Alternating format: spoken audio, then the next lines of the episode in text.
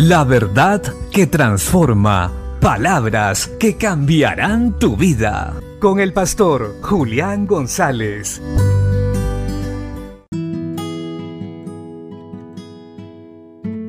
La Biblia dice en la primera carta a Timoteo capítulo 6, verso 10, Porque raíz de todos los males es el amor al dinero, el cual codiciando algunos se extraviaron de la fe y fueron traspasados de muchos dolores.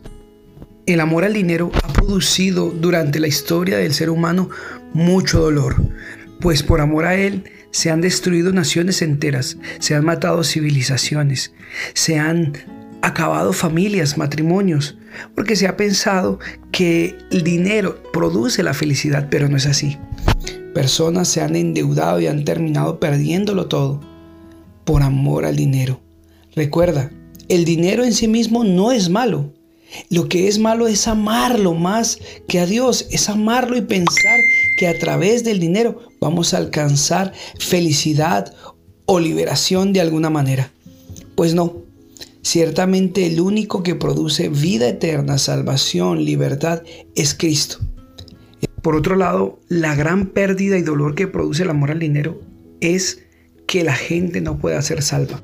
Pues por su búsqueda de riquezas dejarán a un lado a Dios. No le temerán, le darán la espalda y no lo honrarán como se debe, porque están interesados más en adquirir riquezas. Esto más que nunca hoy lo debemos tener en cuenta, porque estamos en una sociedad donde se nos ha dicho constantemente que si queremos ser alguien tenemos que tener poder y el poder muchas veces se adquiere a través de las riquezas. Y desafortunadamente aún algunos creyentes han pensado que esto es así y enfocan sus fuerzas y piensan que el Evangelio es prosperidad económica. Y cuando la Biblia nos enseña que el reino de los cielos no consiste ni en comida, ni en bebida, ni en los bienes que poseamos. Porque en el cielo, allá cuando venga Cristo por nosotros, no tendremos necesidad de ninguna cosa. Aprendamos a estar contentos con lo que tenemos y no permitamos que nuestro corazón se llene de codicia y amor por el dinero. Cuidemos nuestro corazón. Preguntémonos si estamos haciendo lo que es correcto y si le estamos dando el lugar al dinero que corresponde, que es un lugar secundario.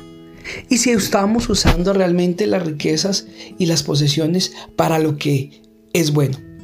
En este caso, en invertir en la obra de Dios. Si alguien realmente ama a Dios y entiende que las riquezas están al servicio de Dios, pone sus riquezas y su economía al servicio de la obra. Sustenta misioneros, trabaja en pos de que la iglesia tenga todo lo necesario, porque sabe que ahí hay bendición.